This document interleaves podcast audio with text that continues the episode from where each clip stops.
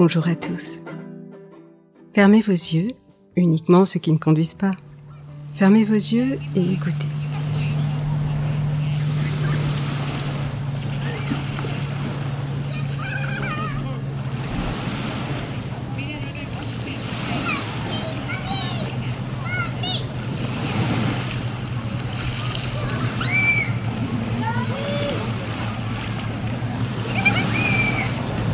Alors, tout va se baigner Vous mettre les pieds dans l'eau De jouer au ballon, à la raquette Et ceci.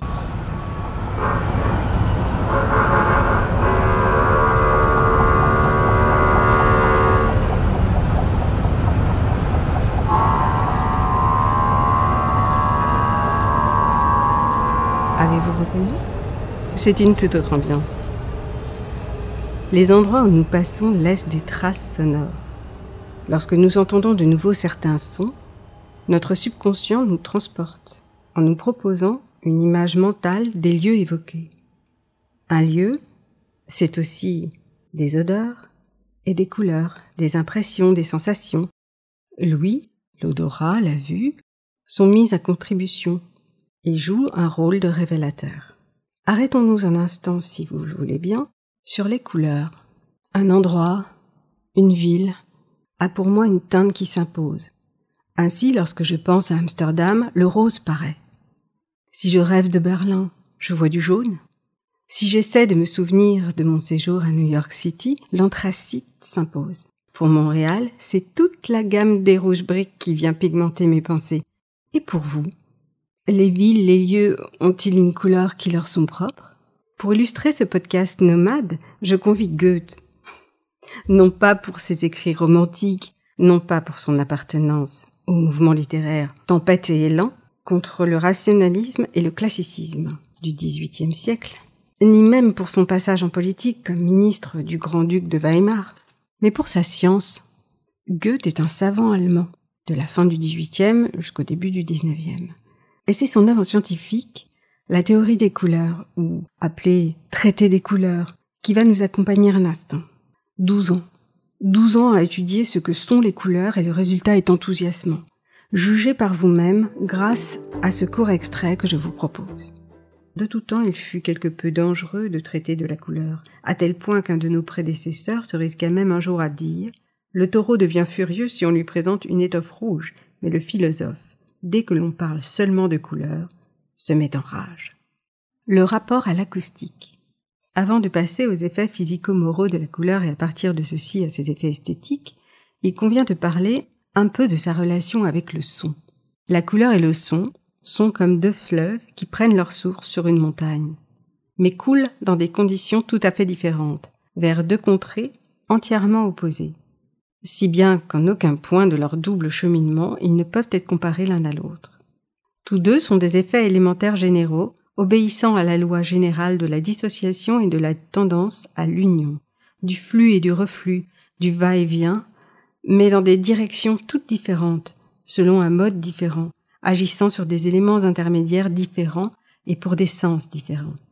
Si quelqu'un pouvait vraiment saisir la manière dont nous avons rattaché l'étude des couleurs à la physique générale et avec de la chance et du génie compenser ce qui nous a échappé et s'est perdu, l'acoustique, selon nos convictions, pourrait être parfaitement rattachée à la physique générale dans le cadre de laquelle elle est isolée, pour des raisons en quelque sorte historiques seulement.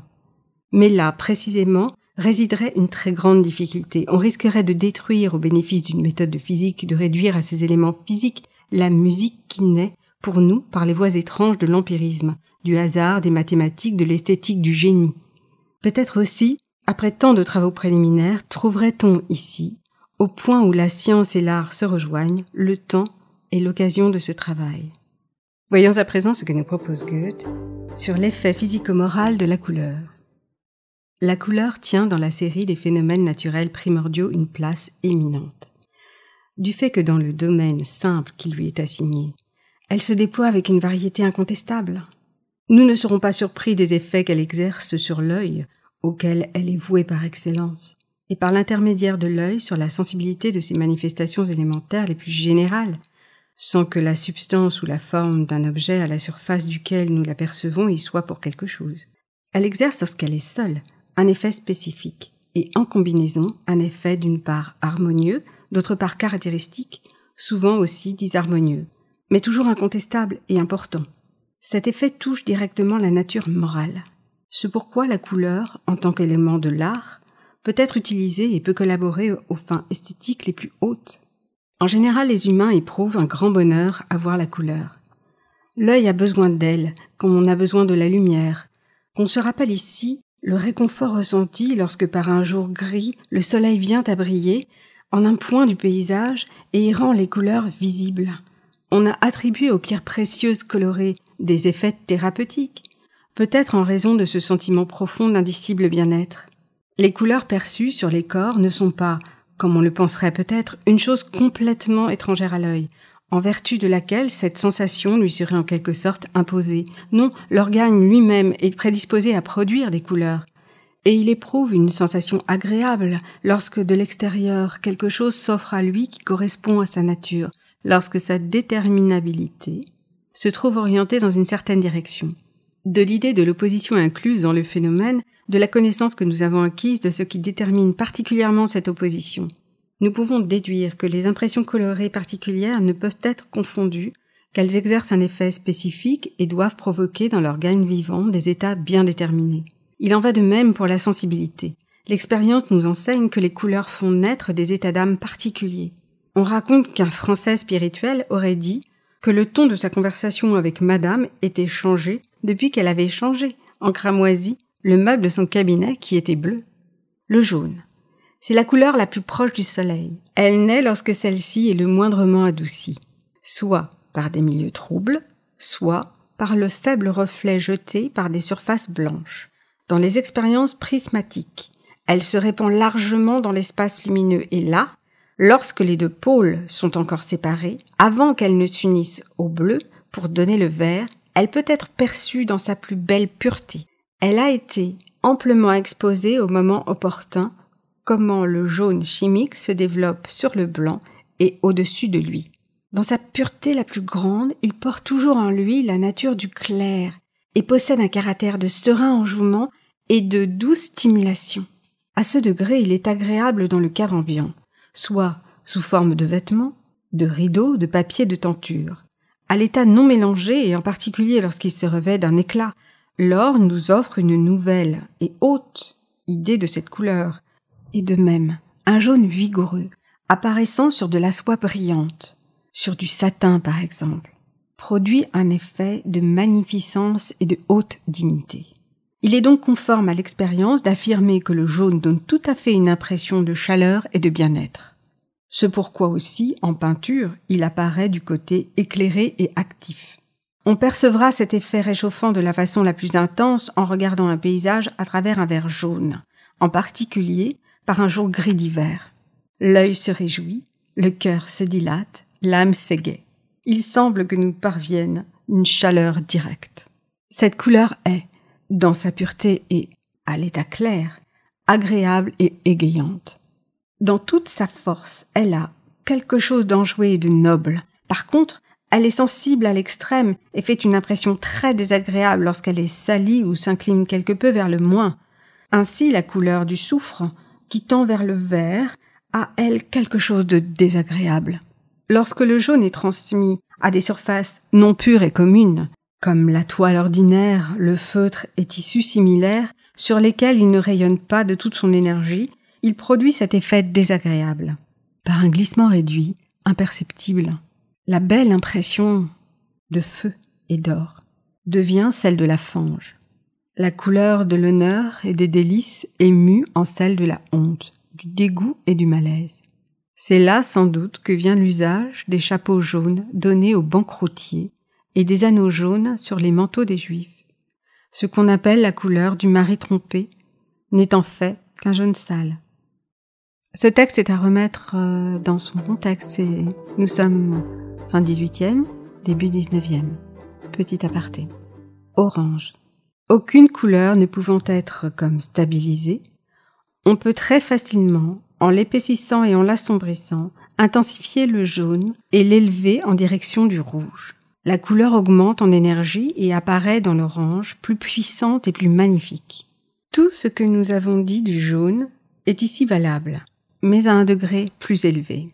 L'orange donne proprement à l'œil un sentiment de chaleur et de délice, du fait qu'il représente la couleur de l'ardeur extrême, ainsi que le reflet plus doux du soleil couchant. C'est pourquoi il est agréable dans le décor et sous forme de vêtements, plus ou moins réjouissants ou splendides. Une petite touche de rouge donne aussitôt au jaune un autre aspect. Et si les Anglais et les Allemands se contentent encore de couleurs cuir clair et jaune pâle, le Français, comme le père Castel le remarque déjà, aime le jaune intensifié jusqu'au rouge et prend plaisir en général à voir toutes les couleurs qui se trouvent du côté actif. Rouge.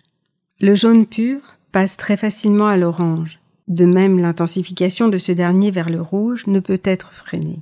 Le sentiment d'agréable enjouement que nous donne encore l'orange s'aiguise jusqu'à une impression d'insupportable de violence dans le rouge intense. Le côté actif est ici, dans son énergie la plus intense, et il n'est pas surprenant que les gens vigoureux, bien portants et frustres trouvent un agrément particulier à voir cette couleur. On a nettement remarqué que les peuplades primitives ont un penchant pour elle, et lorsque les enfants laissés à eux-mêmes commencent à colorier, ils ne ménagent ni le vermillon, ni le minium. Regardons fixement une surface parfaitement rouge. La couleur semble vraiment se river dans l'organe. Elle provoque un incroyable ébranlement et cet effet persiste lorsque l'obscurité atteint déjà un certain degré. L'apparition d'une étoffe vermillon inquiète et irrite les animaux. J'ai connu aussi des gens cultivés à qui il était insupportable de rencontrer un homme vêtu d'un habit écarlate par une journée grise. Les couleurs appartenant au côté moins sont bleu, indigo et violet. Elles font naître un sentiment d'inquiétude, de douceur et de nostalgie. Bleu. Le jaune apporte toujours une lumière, et l'on peut dire que de même, le bleu apporte toujours une ombre. Cette couleur fait à l'œil une impression singulière et presque informulable. En tant que couleur, elle est d'une énergie, mais elle se trouve du côté négatif, et dans sa pureté la plus grande, elle est en quelque sorte un néant attirant. Il y a dans ce spectacle quelque chose de contradictoire entre l'excitation et le repos. Nous voyons bleu le ciel dans les hauteurs, les montagnes au loin, et de même une surface bleue semble reculer devant nous. Comme nous suivons volontiers un objet agréable qui fuit devant nous, nous regardons volontiers le bleu, non parce qu'il se hâte vers nous, mais parce qu'il nous attire. Le bleu nous donne une impression de fraîcheur et aussi nous rappelle l'ombre. Nous savons qu'il est dérivé du noir. Des chambres tapissées uniquement de bleu paraissent dans une certaine mesure grandes, mais en fait vides et froides. Un vert bleu fait voir les objets dans une lumière triste. Le bleu qui participe quelque peu du plus n'est pas désagréable. Bien plus, le vert de mer est une couleur aimable. Indigo. Nous avons bientôt constaté que le jaune s'intensifie et nous remarquons cette même propriété pour le bleu. Le bleu s'intensifie doucement en direction du rouge et prend par là un caractère d'efficacité, bien qu'il se trouve du côté passif. Mais son charme et de toute autre nature que celui de l'orange. Il anime moins qu'il n'inquiète. L'intensification elle-même ne peut être freinée et de même on souhaite continuer à cheminer avec cette couleur, non pas pour avancer activement, mais pour trouver un point où l'on puisse se reposer. Nous connaissons cette couleur très diluée sous l'appellation mauve, mais sous cette forme elle a quelque chose de vif sans être gai, violet. Cette inquiétude augmente quand l'intensification progresse, et l'on peut bien affirmer qu'un papier de tenture d'un violet saturé, tout à fait pur, serait en quelque sorte une présence insupportable. C'est pourquoi, lorsqu'on l'utilise comme vêtement, ruban ou parure quelconque, cette couleur est employée très diluée et claire, car de par la nature que nous avons caractérisée, elle produit une irritation toute particulière. Le fait que le haut clergé se soit attribué cette couleur inquiète permet sans doute de dire que sur les degrés mouvants d'une ascension toujours progressante, il aspire irrésistiblement à la pourpre cardinalis. À nouveau une petite aparté. La couleur que Goethe nomme pourpre ou rouge pur est celle que l'on appelle aujourd'hui le magenta. Fin de l'aparté. Pourpre. À l'énoncé de ce mot, on éliminera tout ce qui, dans le rouge, pourrait donner l'impression du jaune ou du bleu. On imaginera un rouge absolument pur, un carmin parfait, ayant séché sur une coupelle de porcelaine blanche. Pour sa noblesse, nous avons parfois appelé cette couleur pourpre, bien que nous sachions que le pourpre des anciens inclinait plutôt vers le côté bleu. Qui connaît la formation prismatique du pourpre ne verra aucun paradoxe dans cette affirmation. Cette couleur contient toutes les autres couleurs, en partie actu, en partie potentia. Nous avons perçu une intensification ascendante du jaune et du bleu vers le pourpre, et nous avons en même temps discerné les sentiments que nous éprouvions. On peut donc penser que dans l'union des pôles intensifiés s'effectuerait un véritable apaisement que nous aimerions appeler une satisfaction idéale. Et ainsi, lors des phénomènes physiques, ce phénomène coloré le plus élevé de tous apparaît par la fusion de deux termes opposés qui se sont progressivement préparés eux-mêmes à se réunir. Sous forme de pigment, par contre, il apparaît achevé, et le pourpre le plus parfait est celui de la cochenille, matériau que par un traitement chimique on peut amener soit du côté plus, soit du côté moins, et qui en tout cas peut être considéré dans le meilleur carmin, car parfaitement en équilibre entre les deux. L'effet de cette couleur est unique, comme l'est sa nature, concentrée et sombre. Elle donne une impression de gravité et de dignité, diluée et claire, de bienveillance et de grâce. Ainsi, la dignité de l'âge et la gentillesse de la jeunesse peuvent-elles s'habiller de la même couleur? L'histoire nous rapporte bien des choses sur la convoitise que les régions nourrissaient envers le pourpre. Un environnement de cette couleur est toujours solennel et somptueux. Le vert pourpre montre un paysage bien éclairé sous un jour terrible. Telle devait être la teinte épandue sur la terre et le ciel au jour du jugement dernier. Les deux matériaux qu'utilise de préférence la teinturerie pour produire cette couleur, le kermès et la cochenille, inclinent tantôt vers le plus, tantôt vers le moins, et par traitement, par les acides et les alcalis, se laissent amener d'un côté puis de l'autre. Il faut ainsi remarquer que les Français se tiennent du côté actif, ce que montrent l'écarlate français qui tire sur le jaune. Par contre, les Italiens s'en tiennent au côté passif, de sorte que leur écarlate garde une nuance de bleu, par un traitement alcalin analogue, on obtient le cramoisi, couleur que les Français doivent fort détester, puisqu'il désigne, par les expressions saut en cramoisi, méchant en cramoisi, l'extrême sottise et l'extrême méchanceté. Vert. Lorsqu'on combine le jaune et le bleu, que nous considérons comme les couleurs premières et les plus simples, dès qu'elles apparaissent au premier stade de leur efficacité, on fait naître la couleur que nous appelons le vert. Notre œil trouve en elle une satisfaction réelle. Lorsque les deux couleurs mères se font exactement équilibre dans le mélange, de sorte qu'aucune ne ressorte plus que l'autre, l'œil et l'âme reposent sur ce mélange comme sur un élément simple. On ne veut pas aller au-delà. On ne peut pas aller au-delà. C'est pourquoi la couleur verte est la plupart du temps choisie pour tapisser les pièces où l'on se tient d'ordinaire. Tonalité et harmonie. Une couleur isolée suscite dans l'œil, par une impression spécifique, une activité qui tente à reconstituer la totalité. Dès lors, pour percevoir cette totalité et se satisfaire lui-même, il cherche à côté de tout espace coloré un autre espace qui soit incolore, afin de produire sur celui-ci la couleur exigée. Là réside donc la loi fondamentale de toute harmonie de couleurs. Jaune appelle violet, bleu appelle orange, pourpre appelle vert, et inversement. Dans le rêve, les objets nous apparaissent tels qu'en plein jour. À l'état de veille, la moindre impression extérieure produite par la lumière nous est perceptible. Voilà, je vous encourage vraiment à vous plonger dans ce traité des couleurs. C'est daté, certaines expressions sont datées, c'est ce qui fait que c'est aussi euh, amusant de lire ça. Et je terminerai avec une phrase de son introduction. La couleur est la forme sous laquelle, selon sa loi, la nature s'offre au sens visuel. C'est Goethe qui vous le dit. Je vous souhaite à tous une vie colorée, Faites d'ombre et de lumière, c'est Miss Lemon qui vous le dit et qui vous le demande.